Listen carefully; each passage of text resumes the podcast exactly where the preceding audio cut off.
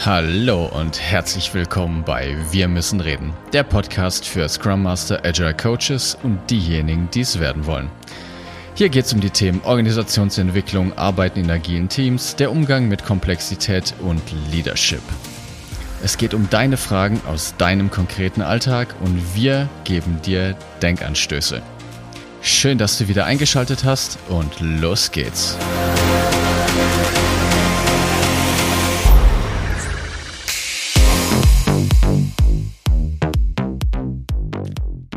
Einen wunderschönen guten Tag wünsche ich dir. Schön, dass du auch diese Woche wieder eingeschaltet hast. Und an meiner Seite, wie fast jede Woche, der liebe Martin. Hallo.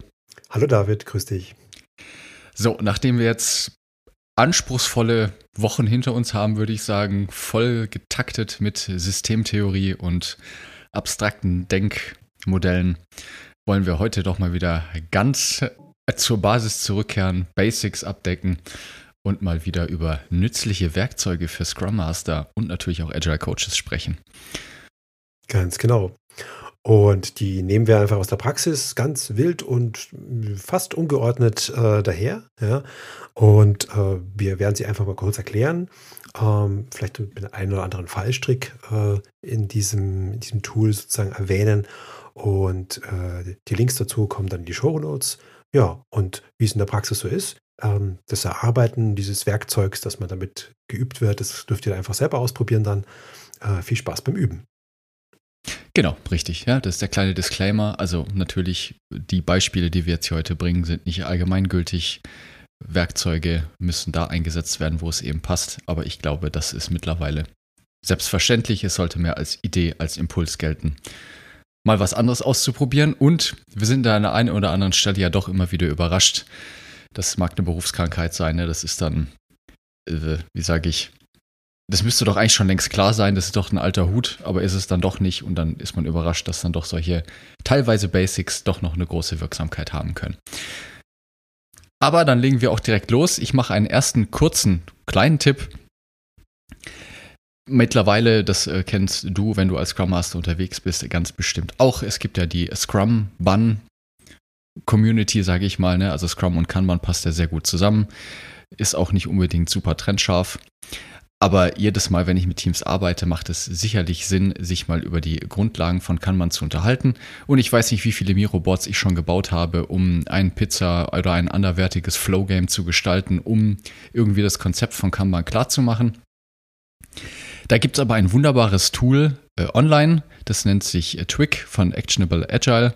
Den Link packen wir, wie gesagt, in die Show Notes. Es ist ein vollkommen fertiges, durchdesigntes Spiel da gibt es auch das passende Brettspiel dazu. Get Kanban heißt das, das relativ teuer ist, aber es ist super cool, wenn du das leisten kannst oder möchtest über die Firma, dann sehr gerne, kann ich wirklich nur empfehlen.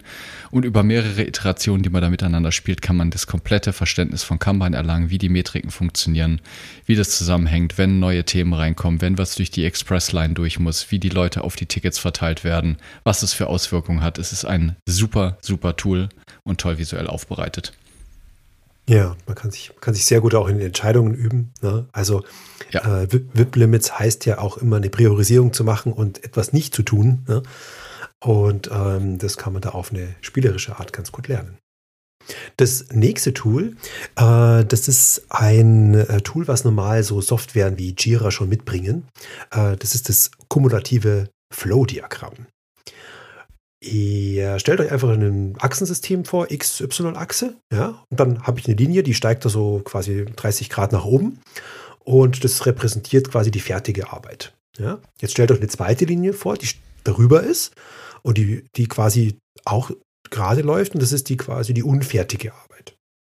Und so funktioniert jetzt auch die Interpretation dieses Diagramms. Das heißt, es zählt einfach diese Art der Aufgaben, je nach Status.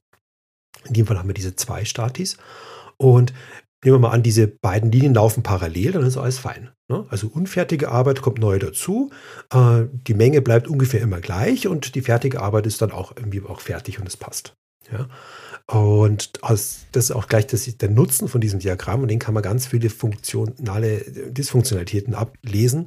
Nämlich wenn zum Beispiel diese obere Linie jetzt nach oben und immer weiter steigt und die, die Schere quasi aufgeht. Das hieße, die unfertige Arbeit wird über die Zeit immer mehr. Mhm.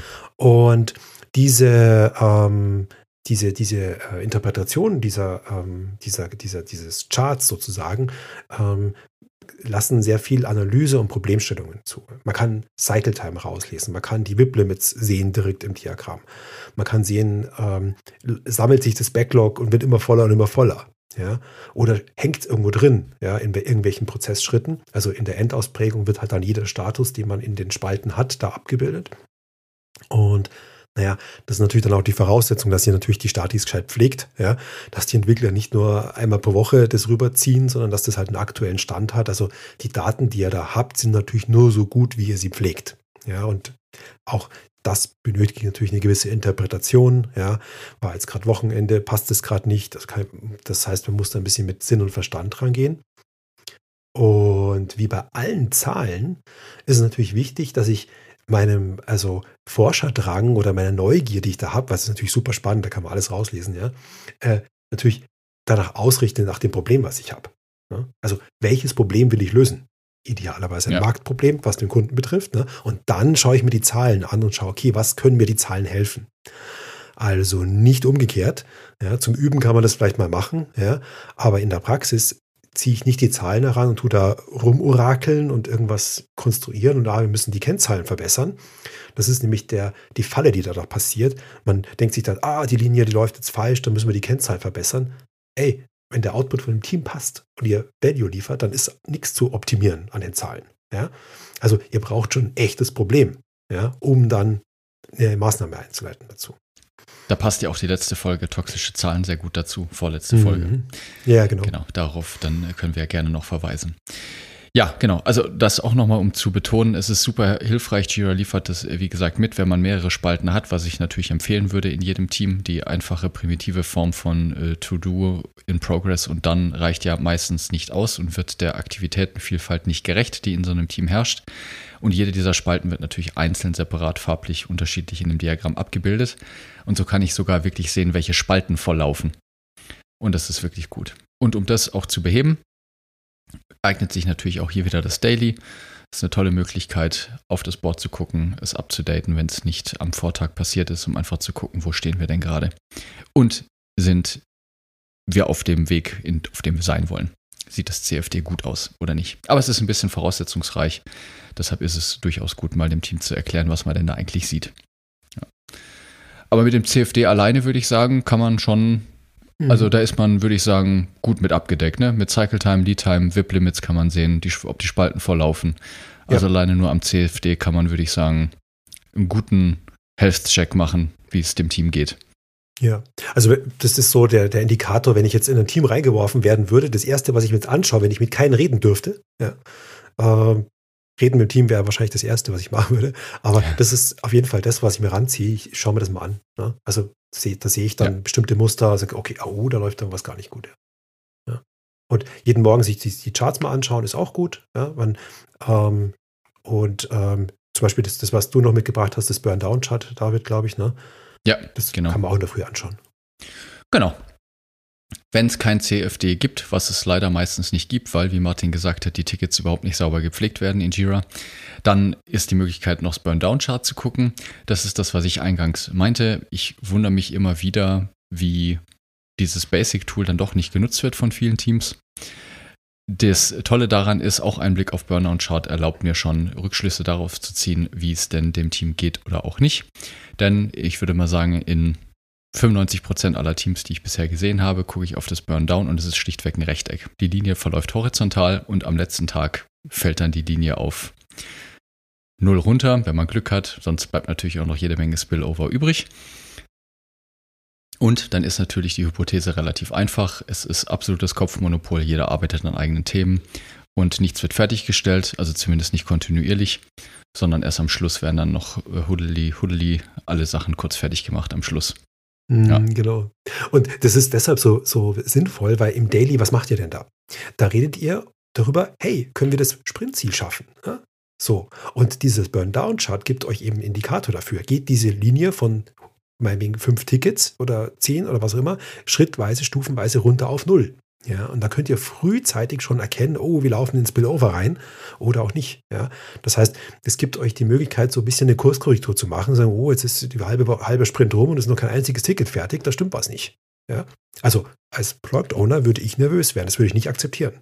Ja, also wenn das Team Mitte vom Sprint Burn Down, Down Shot immer noch auf oben Maximum steht, dann würde ich da schon mal anklopfen und sagen, Leute, was ist denn los? Ja, Tickets zu groß ja. geschnitten oder genau. tut ihr parallel arbeiten, was blöd wäre. Ja, also das sind lauter so Sachen, da wo ich dann als PO ganz schön mal aufs Team klopfen würde und sagen, was ist denn da los? Ja. ja. Hilft natürlich dann dementsprechend auch beim Stakeholder-Management. Ne? Ich kann rechtzeitig sagen, hier, wir werden nicht das gewünschte Ergebnis liefern, sondern wir haben dann halt eine Menge Spillover. Genau.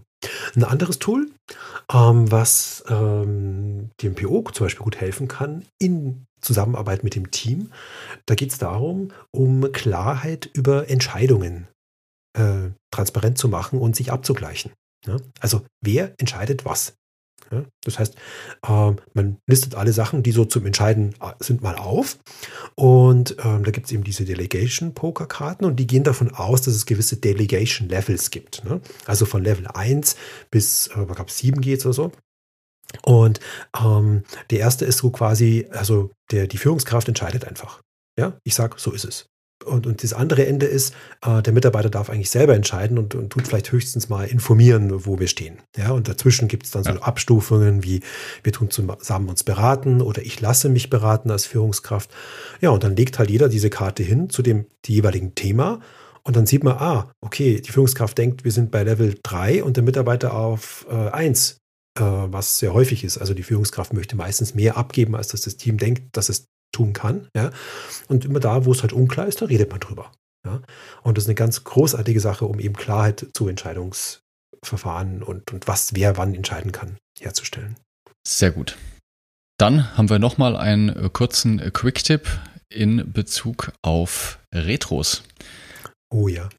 Genau. Ich weiß nicht, wie es äh, dir geht, lieber Zuhörer, liebe Zuhörerin, aber manchmal ist dann doch der Terminkalender ziemlich voll und die Retro steht an und dann habe ich doch keine Zeit, die Retro so vorzubereiten, wie ich das gerne hätte. Und dann gibt es dieses tolle Tool äh, retrotool.io und ich glaube, es sind wirklich literally zwei Klicks, Martin. Und yeah. du hast die Auswahl zwischen drei verschiedenen Retro-Typen und das Ding steht und du kannst loslegen. Ja, und während der Retro darfst du halt dann noch ein bisschen an dem Tool ein bisschen was konfigurieren und so, äh, ob man jetzt die Namen anzeigt oder nicht. Und äh, diese, die, da ist ein Timer drin, ist eine, ist eine Area, wo die Leute ihre Zettel schreiben können und äh, automatisch releasen können und so. Und man kann Duplikate zusammenschieben. Also ähm, wenn man quasi mal echt in Zeitnot ist, also in die Retro reingeworbt, zwei Klicks, ja klar, läuft. Ne? Aber natürlich hat man als Moderator ein bisschen mehr Stress, wenn die Reto nicht vorbereitet ist, ne? weil dann muss man halt authentisch reagieren und sagen, hey, was passiert denn jetzt gerade im Team, ja? Ähm, ein bisschen mitdenken muss man natürlich dann schon, aber es ist eine extreme Hilfe, wenn es mal echt brennt, ja. Genau. Wenn du ein bisschen mehr Zeit hast, dann empfehle ich gerne noch den Retromat. Das ist mehr auf methodischer mhm. Ebene. Ich glaube, er wurde leider jetzt vor zwei Jahren eingestampft, im Sinne von, er würde nicht mehr weiterentwickelt. Das ist zumindest mein letzter Stand. Aber es ist eine, ach, eine unzählige Sammlung von Methodiken, um einfach mal immer wieder andere Retros zu gestalten. Braucht allerdings ein bisschen mehr Vorlaufzeit, um sich da die richtigen Elemente zusammenzuklicken, aber auch total hilfreich. Auch da muss man das Rad nicht immer neu erfinden. Ja, genau. Und also das sind einfach eine Sammlung von, von Methodiken und sowas drin. Genau. Also auch da ja. muss man seinen Kopf einschalten. Ne? Also das, das würfelt sich so durch und nicht jede Methode passt zu jeder Sache, ja, und auch nicht jede Methode passt zu jeder Teamsituation. Ja. Also da müsst ihr natürlich so ein bisschen mit Sinn und Verstand an die Sache rangehen. Wie bei allen Werkzeugen natürlich. Ne? Und ähm, das hilft euch. Ja, und wenn, wenn das Team mal wieder so ein bisschen länger hat, ja, dann empfehle ich äh, so ein kleines Kinderspielzeug. Äh, Lucky Lux heißt es. Äh, viele kennen das.